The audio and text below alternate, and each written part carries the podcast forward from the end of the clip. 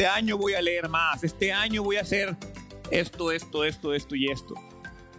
Y eh, ahora estoy dando unos cursos de capacitación en un gimnasio y me decía, yo pago los aguinaldos en enero, porque en diciembre no tengo, pero en enero llega gente que paga el año completo y no se para ni un mes. Porque estás motivado, porque ahora sí vas a cambiar. Y entonces quiero que te preguntes, ¿qué es lo que más te gustaría cambiar de ti mismo hoy? Piensa eso. Quiero que pongas en tu mente, ¿qué es lo que más te gustaría cambiar de ti mismo? Y ahora quiero que levante el mano quien dijo, quiero cambiar y mejorar mi relación con Cristo.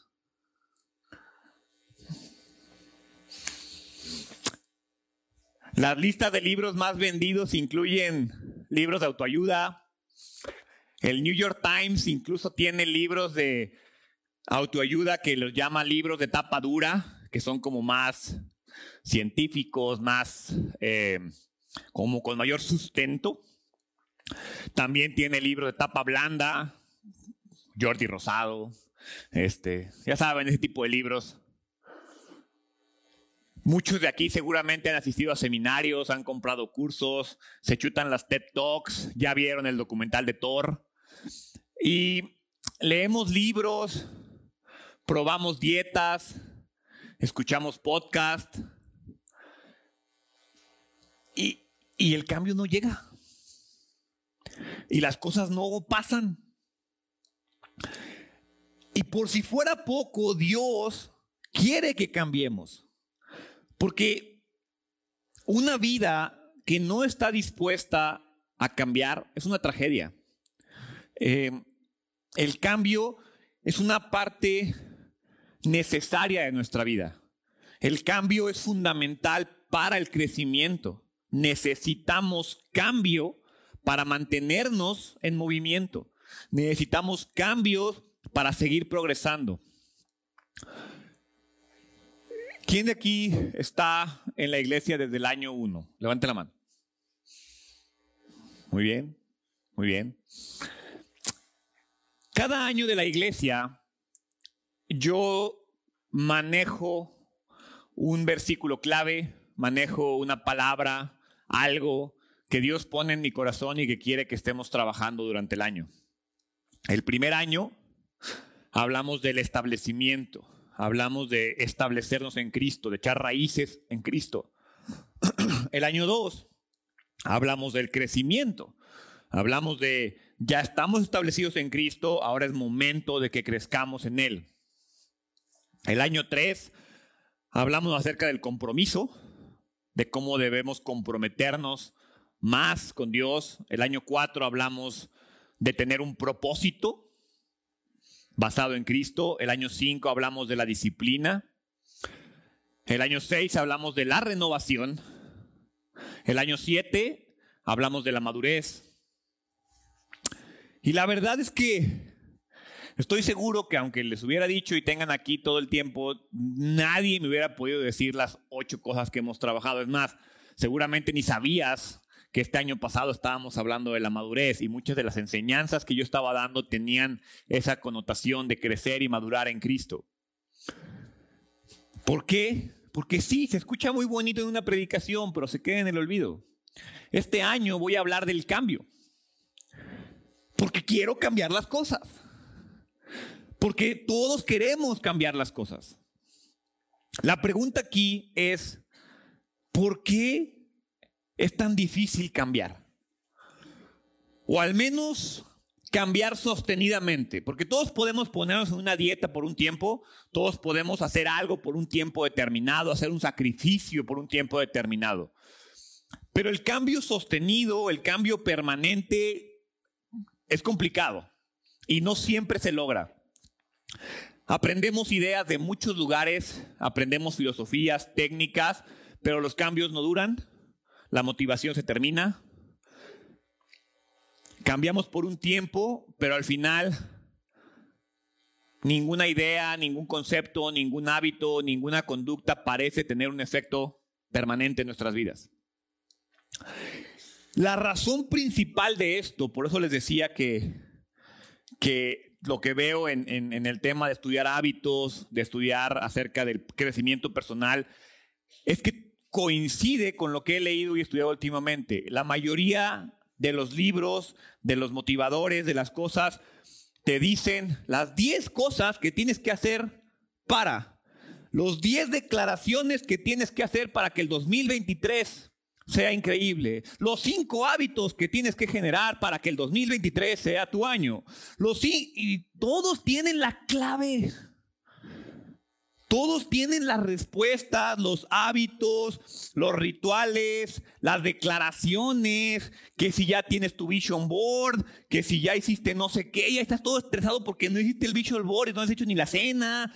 Y estás como loco pensando en qué vas a hacer y estás lidiando con lo que tienes que hacer. Estás pensando en la conducta externa, el hábito externo, la situación externa que me va a llevar a cambiar. En vez de ocuparme de la situación interna. Me preocupo por lo que voy a hacer y no por lo que voy a hacer. Quiero hacer algo para hacer esto. Gerardo, es que dime qué hago para hacer esto. Gerardo, es que cómo le hago para hacer esto. Y platicaba con una persona que me decía, que estás loco, ¿cómo te paras a las 5 de la mañana a hacer ejercicio con este frío? ¿Cómo le haces? Pues nomás te paras, te pones la ropa y sales a hacerlo. Y conforme pase el tiempo, te lo prometo que tu reloj biológico se va a acostumbrar. No es cierto, Gerardo. Hazlo. Vente conmigo si quieres. Pero el problema es que te quedas esperando en la cama que la cobija te escupa. Ya, ve a trabajar. La cobija no te va a escupir. El libro no se va a abrir en tus manos. La Biblia no va a llegar así de, oh, es momento de leer. El sueño que te da cuando oras no se te va a quitar. Las ganas de compartir el Evangelio no te van a llegar. Porque te estás enfocando en las cosas que debes hacer, que crees que tienes que hacer y no en la persona que tienes que ser. Cualquier cambio perdurable comienza en el interior.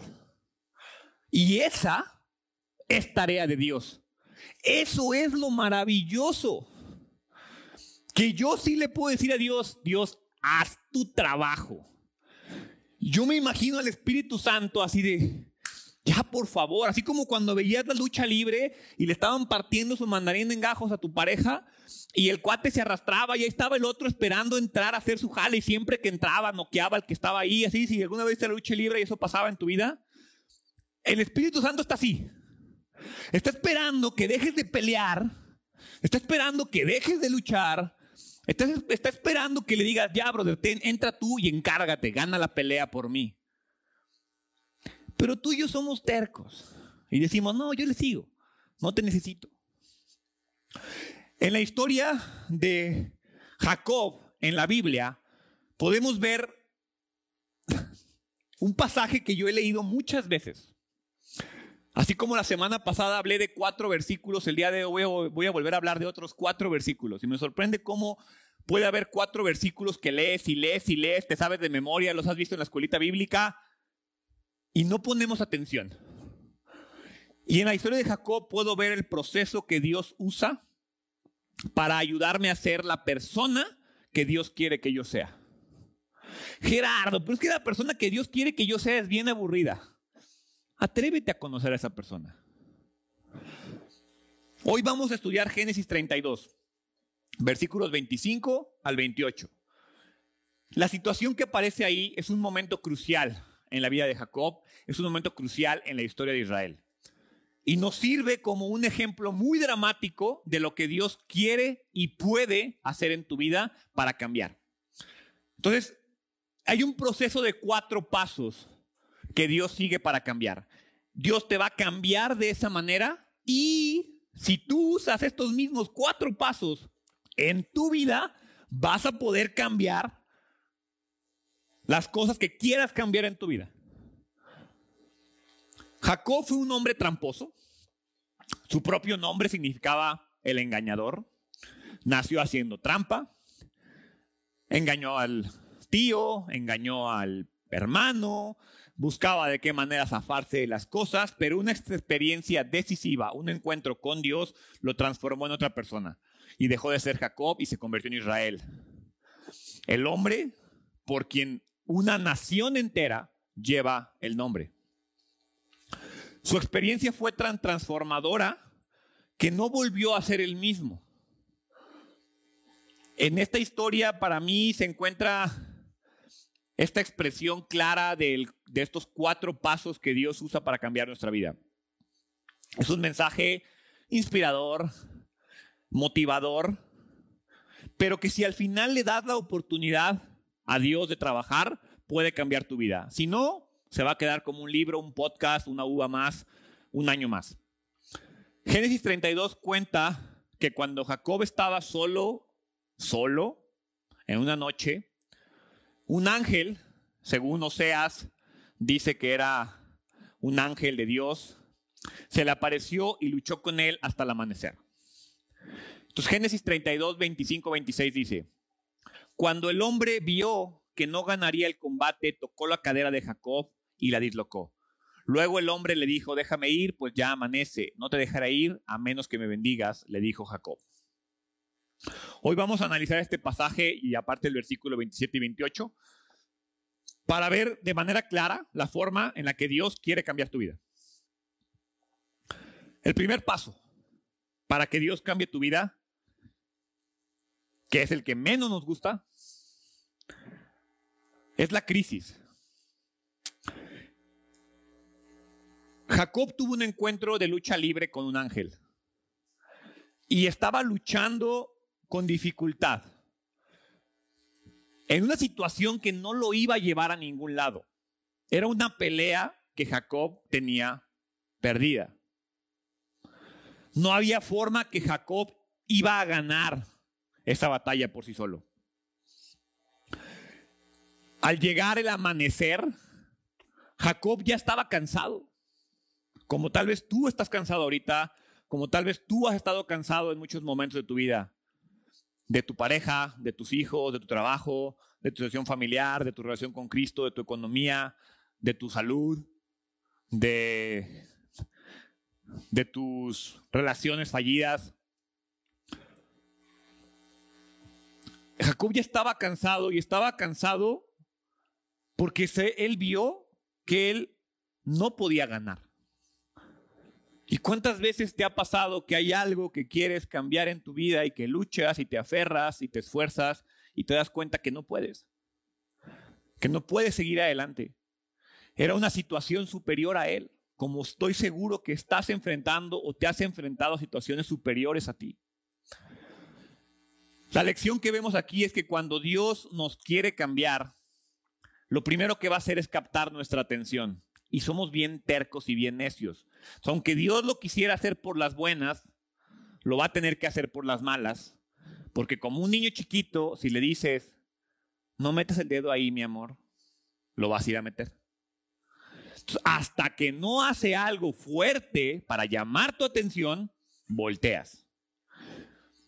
Y entonces Dios, cuando te quiere cambiar, cuando quiere trabajar algo contigo, cuando te quiere mostrar algo en tu vida, te va a poner en una situación fuera de tu control.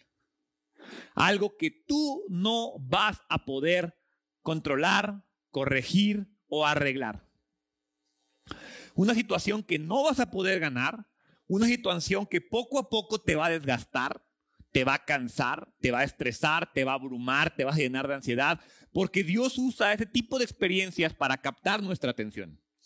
Entonces, si en este momento, aunque no te guste escucharlo, estás experimentando una crisis, estás pasando por un momento, te encuentras cansado y desgastado, es porque Dios quiere comenzar un proceso de cambio en tu vida. Deja de neciar.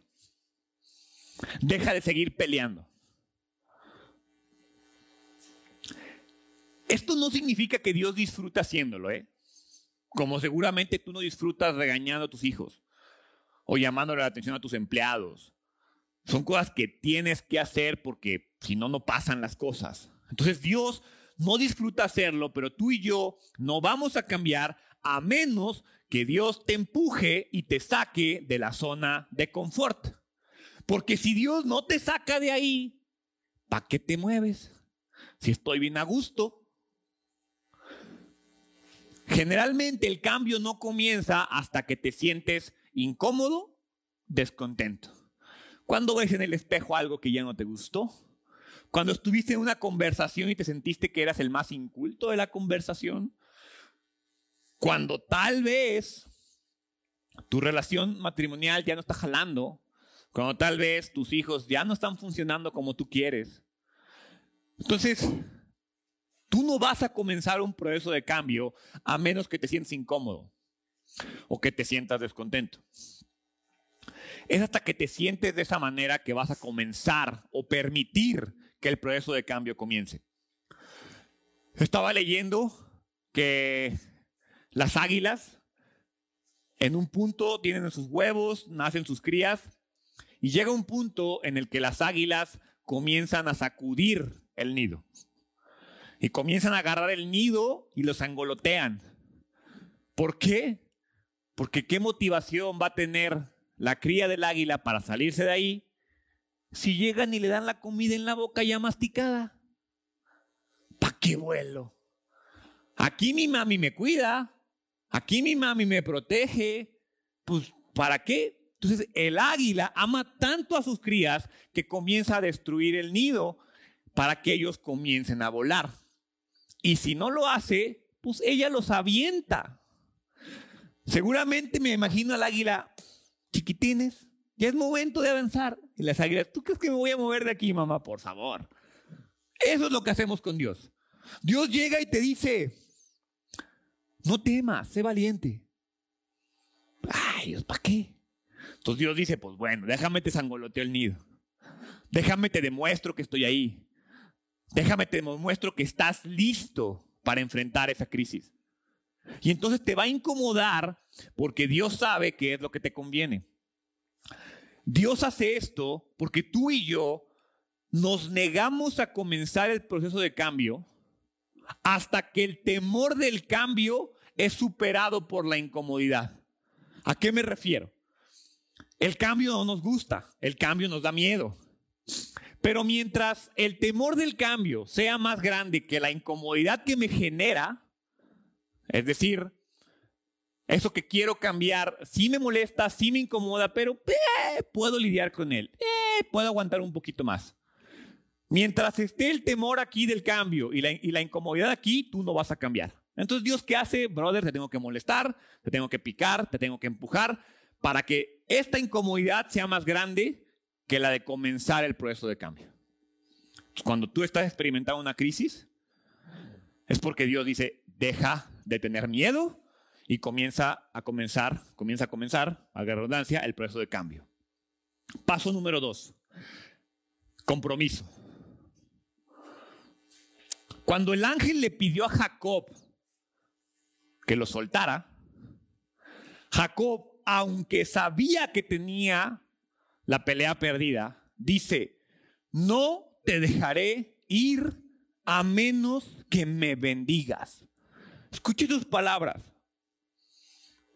En medio de la peor crisis, estás peleando con un ángel. Y este brother dice, yo no te suelto hasta que me bendigas. Jacob estaba comprometido. Era engañador, sabía lo que quería, sí, pero Jacob estaba comprometido, era persistente, trabajó 14 años por la mujer que amaba. a ti a mí nos da flojera lavar los trastes por ella lidiaba con la situación hasta llegar a un punto en el cual a Dios no le quedó de otra más que bendecirlo. Y entonces te pregunto, ¿qué tan persistente eres con Dios? ¿Eres de los que oraste? Estaba escuchando, leí una frase que decía, ¿ya oraste por esa necesidad que tienes? Sí, ¿cuántas veces? Una. Y la Biblia dice, oren sin cesar. Y tú dijiste, Dios, que ya le pedí que cambie a mi marido y no lo cambió. Se me hace que no lo va a cambiar.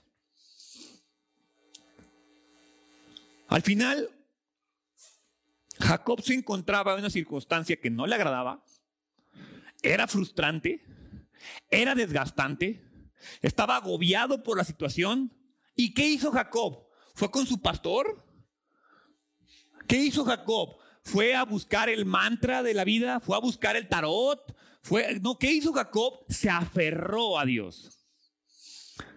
Y dijo, no te suelto hasta que me bendigas. No te suelto Dios hasta que cambies, tú cambies mi situación. Después de que Dios capta nuestra atención en la crisis, Dios no va a resolver las cosas de manera inmediata. A veces así nos encantaría que fuera. Que Dios llama tu atención, ya Dios, ya, te estoy haciendo caso. Ahora sí, ¿me ayudas? Y que Dios dijera, gracias, estaba esperando y que cambiara la situación. No, así no funciona. Dios espera porque quiere saber si en verdad quieres cambiar. O eres como el niño que nomás te da el beso porque quiere un chocolate, porque quiere un regalo. No, quiere ver cuánto quieres el cambio en verdad.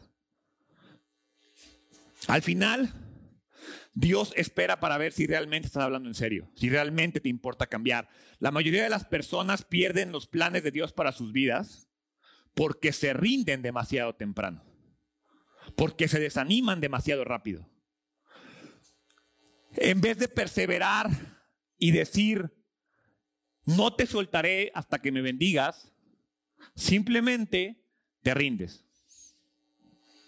Entonces te vuelvo a preguntar, ¿cuántas veces has orado por esa situación difícil que estás experimentando?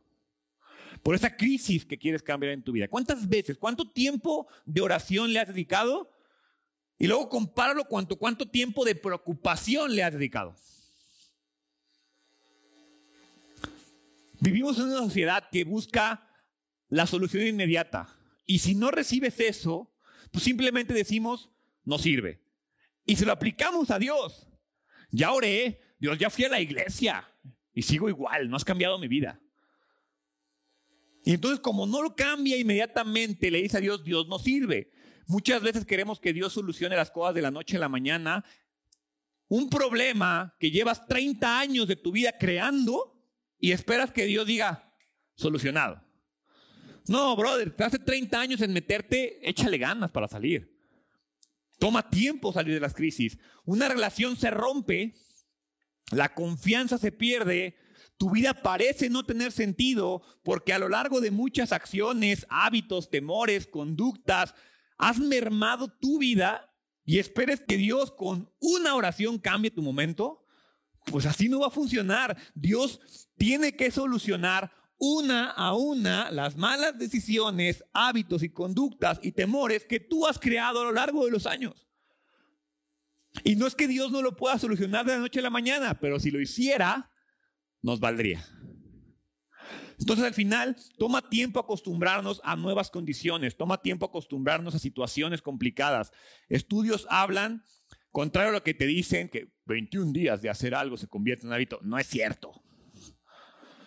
Estudios dicen que puede tomar hasta 60 días, en algunos casos hasta 90, para que algo se convierta en un hábito. Por eso, muchos no toman la Biblia con seriedad, no toman la oración con seriedad, porque la lees dos, tres días, tu vida no cambia y lo dejas. Nunca nos sentimos cómodos con la Biblia. Nunca te sientes cómodo con orar. Y entonces dices, leer la Biblia y orar no sirve de nada. Hagan lo que hagan, no se rindan. Yo no sé cuántos de aquí han leído la Biblia 60 días, 60 días seguidos. ¿Cuántos de aquí han orado 60 días seguidos? Y entonces queremos que Dios sí cambie las cosas. Porque no oras y no lees la Biblia, pero ese pecado que tienes todos los días no fallas. Y lo sigues haciendo. Porque no nos comprometemos. Paso número tres. Crisis, compromiso. Ahora viene la confesión. Génesis 35, 27. Ve lo que dice. Le pregunta el ángel, ¿cómo te llamas? Jacob, contestó él. ¿Quién eres? El engañador. El ángel le dice a Jacob, ¿cuál es tu nombre? Jacob le dice, soy Jacob, soy el engañador. ¿Por qué le preguntó eso el ángel? ¿Tú crees que el ángel no sabía cómo se llamaba? El significado del nombre, como les digo, es engañador. Pero es muy importante en el proceso de cambio que Jacob reconozca su carácter. ¿Tú crees que los de Alcohólicos Anónimos por algo lo primero que tienen que decir es, hola, ¿qué tal? Soy Gerardo Berrones, soy alcohólico. Porque si no lo reconoces, no lo vas a cambiar. Hola, ¿qué tal? Soy Gerardo Berrones y sido un mal cristiano. Hola, ¿qué tal? Soy Gerardo Berrones y soy un pecador. Y no pecador en general. Dile a Dios, soy un chismoso. Soy un ególatra. Soy orgulloso. Soy, no sé, piénsalo. Tú sabes mejor que nadie lo que le tienes que decir a Dios. ¿Qué parte de tu carácter necesitas que Dios cambie? Al hacerlo, cuando Jacob reconoce ser el engañador, lo que él está haciendo es admitir sus errores, admitir sus debilidades, admitir sus defectos. Esto es parte importantísima del proceso. Porque Dios no va a cambiar lo que tú no le pones en sus manos. Dios no comienza a reparar un problema hasta que reconoces que lo tienes. Si cae gordo, pero si no reconoces que tienes un problema, no vas a poder cambiarlo. ¿Te has dado cuenta con qué facilidad encuentras excusas para no resolver tus problemas? Es facilísimo encontrar una excusa para no resolver el problema. ¿Por qué? Porque somos expertos en echarle la culpa a todos, al mundo, a mi ciudad, a mi país, a mi presidente, a mi jefe, a mi empresa, a mi esposo, a mis hijos. Es que la cruz que me tocó cargar, somos expertos. No nos gusta aceptar nuestra responsabilidad. Cuando dices y te paras ante Dios, yo soy el engañador, yo soy el pecador, yo soy el mentiroso, yo soy el lujurioso, yo soy el caliente, yo soy ese, eso cambia algo en ti. Pero no nos gusta hacerlo, porque cuando lo reconoces, te vuelves responsable. Y no es que Dios quiera saber, es que Dios quiere saber que sí sabes. Me acuerdo una vez que estaba discutiendo con Saraí y ya yo quería que se acabara la discusión y ya saben, ya mi amor, perdón. Y entonces Saraí me dice, ¿por qué me estás pidiendo perdón? Y yo no sé, pero ya quiero dejar de pelear. Obviamente Saraí le importaba que yo supiera por qué le estoy pidiendo perdón. No es que ella necesitara saberlo, es que para ella era importante que yo supiera. Lo mismo aplica con Dios. No es que Dios necesite que le digas quién eres o qué fallas. Es que Dios quiere saber que tú ya lo sabes. Cuando nos presentamos humildemente ante Dios y reconocemos nuestra incapacidad ante Él, las cosas van a comenzar a cambiar. Dios trae la crisis, nos comprometemos con Dios, reconocemos nuestra incapacidad y entonces comienzan a cambiar las cosas. ¿Por qué? Porque el problema es que si tú tiras la toalla antes, o sea, si tiras la toalla durante la crisis, no va a comenzar el proceso de cambio. Si tiras la toalla durante el compromiso, no va a comenzar el proceso de cambio. Si tiras la toalla durante el proceso de reconocer quién eres, no va a comenzar el proceso y vas a tener que comenzar nuevamente. Por eso hay problemas, te ha pasado con los que lidias una y otra y otra vez y de maneras diferentes y te metes en una relación buena y luego mala y mala y mala y ahí va. Dios, me tocan, cada mujer que me toca, Dios, no, tate, tú estás haciendo algo mal, hay un patrón en tu vida. Y es que mis hijos, Dios, son de los terribles. A ver, que Quizás no son los hijos, quizás tú eres el más padre, el mal padre. Es que Dios ya es la quinta iglesia que visito y nomás no. ¿Será el problema las iglesias o serás tú el problema? Si tú tiras la toalla en la crisis, en el compromiso o en la confesión, el proceso de cambio no va a comenzar. Número cuatro, El cuarto paso para ser cambiado es la cooperación. Mira, Dios empezó a cambiar a Jacob tan pronto él admitió quién era y tan pronto él comenzó a cooperar con el plan. Jacob llamó a ese lugar Penuel, que significa rostro de Dios. Todos en un momento de crisis vamos a ver cara a cara a Dios. Algún día lo veremos en el momento del juicio. Pero aquí vemos cómo el ángel de Dios, algunos creen, algunos estudiosos creen que es una representación de Cristo, este ángel de Dios, que Jacob está peleando con una especie de Cristo, hasta que no se enfrenta con Cristo y no pelea con Cristo, las cosas cambian. Cuando tú y yo nos enfrentemos con Dios, el proceso de cambio va a cambiar. Y aquí está lo, va a comenzar. Y aquí está lo interesante. Una vez que se cumple la crisis, que se cumple el compromiso y que se cumple la, la, confesión, entonces sí Dios dice, ahora sí, déjame chambear. Tú quédate quieto, ¿eh? Flojito y cooperando, que el trabajo lo hago yo. Pero tú y yo no llegamos a esta etapa porque tiramos la toalla en las primeras tres. El proceso de cambio permanente Dios lo hace muy sencillo. Pero para llegar a cuando Dios comienza a trabajar, tuvimos que hacer mucha chamba nosotros y la mayoría de nosotros nos quedamos en ese proceso. Es la dieta que nunca acabas. Es el programa de ejercicios que no terminas. Es el libro que se quedó guardado en tu cajón. Porque no viste resultados y dejaste de hacerlo. La relación con Cristo pasa lo mismo. No viste resultados inmediatos y dejaste de hacerlo. Dios no le dijo a Jacob, ve y haz tu mejor esfuerzo. ¿eh? Dios no le dijo a Jacob, usa tu fuerza de voluntad y sigue adelante. Porque sabes algo, la fuerza de voluntad no hace cambios permanentes. La fuerza de voluntad no llega al día de la Candelaria. Ahí se acabó. Cambiar por fuerza de voluntad es atacar la circunstancia externa que les decía al principio. La fuerza de voluntad funciona, sí, no siempre funciona. Es la intención interna lo que va a lograr el cambio permanente. Jacob comienza a cooperar con Dios.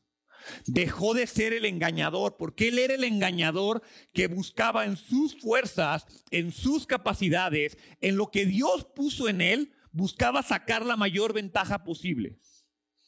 Y le fue bien. En este punto en la historia le está yendo bien pero no está donde Dios quiere que esté. Al final, Jacob comienza a cooperar, Dios comienza a operar, el que opera el cambio, el que lo hace permanente, el que va a cambiar tu vida es Dios, porque es Dios el que le va a dar la nueva identidad. Dios no le va a decir qué hacer, va a cambiar su ser. Génesis 35, 28 dice, tu nombre ya no será Jacob, le dijo el hombre, de ahora en adelante serás llamado Israel porque has luchado con Dios y con los hombres y has vencido. A ver, ¿tú crees que le dijeron eso y así como pasaba en las caricaturas, se convirtió en Super Saiyajin, le llegó una armadura y Jacob se convirtió y le salieron músculos? No, era el mismo pelado cojo ahora porque le dieron un trancazo en la cadera y ahora está cojo y ahora Dios le dice, y ahora eres Israel, ¿eh? ¿Tú crees en verdad que Jacob se sintió diferente en ese momento? ¿Que la vida de Jacob comenzó a cambiar en ese momento? No. Después de un encuentro con Dios, tú no vas a ser el mismo. Pero ¿qué crees? Probablemente te vas a sentir igual, como te vas a sentir mañana 2 de enero que se acabó la motivación del primero de enero.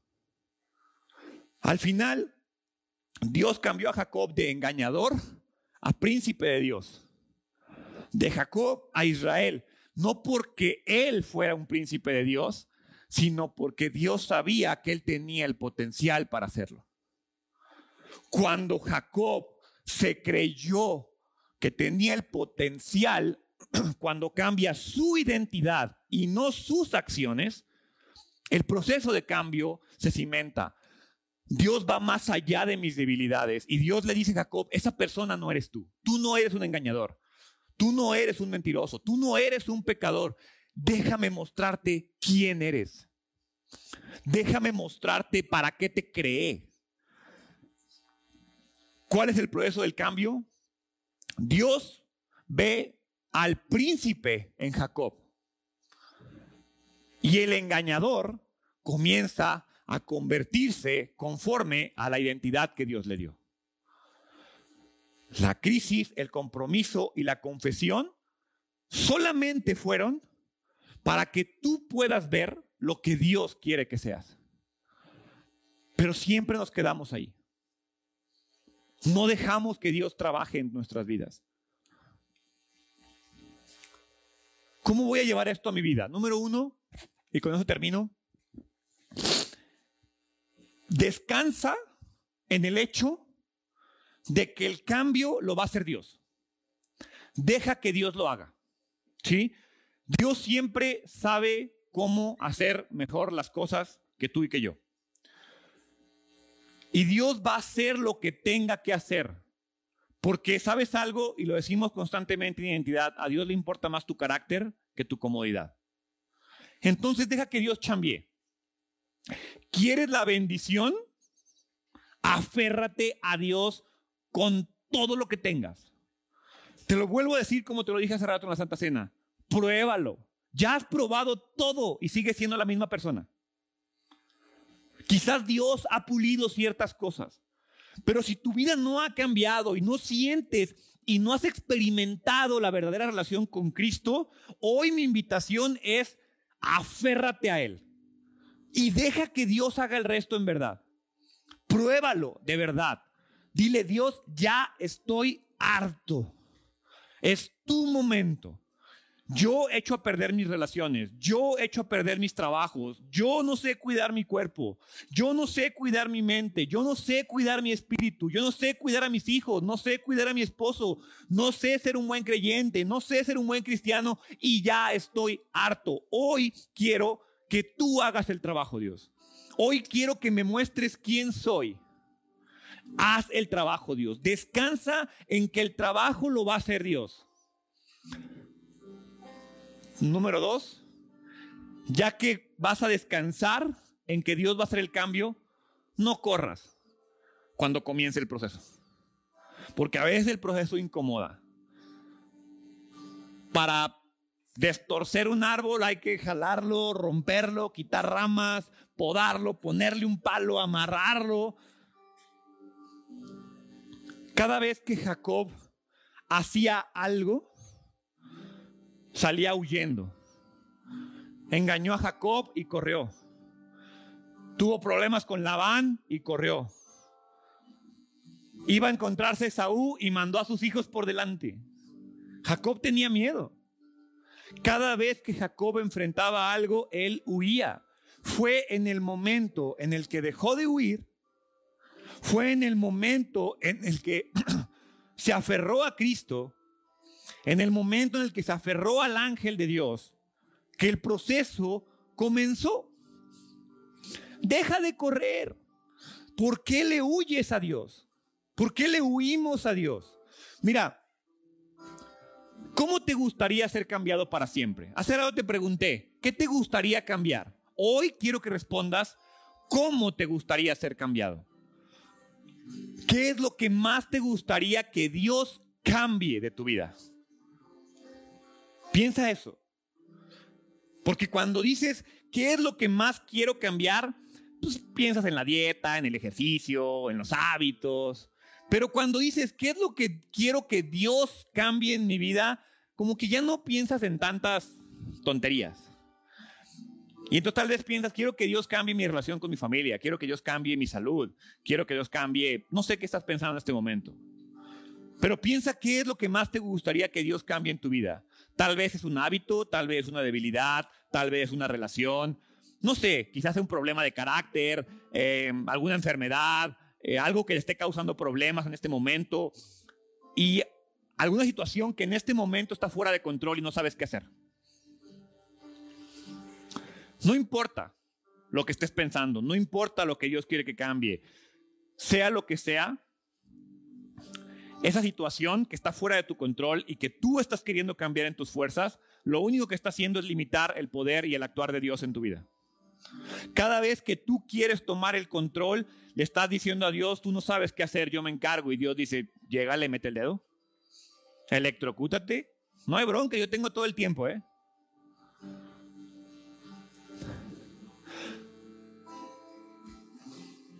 Porque deseas que Dios te cambie, Él lo va a hacer a su manera, no a tu manera.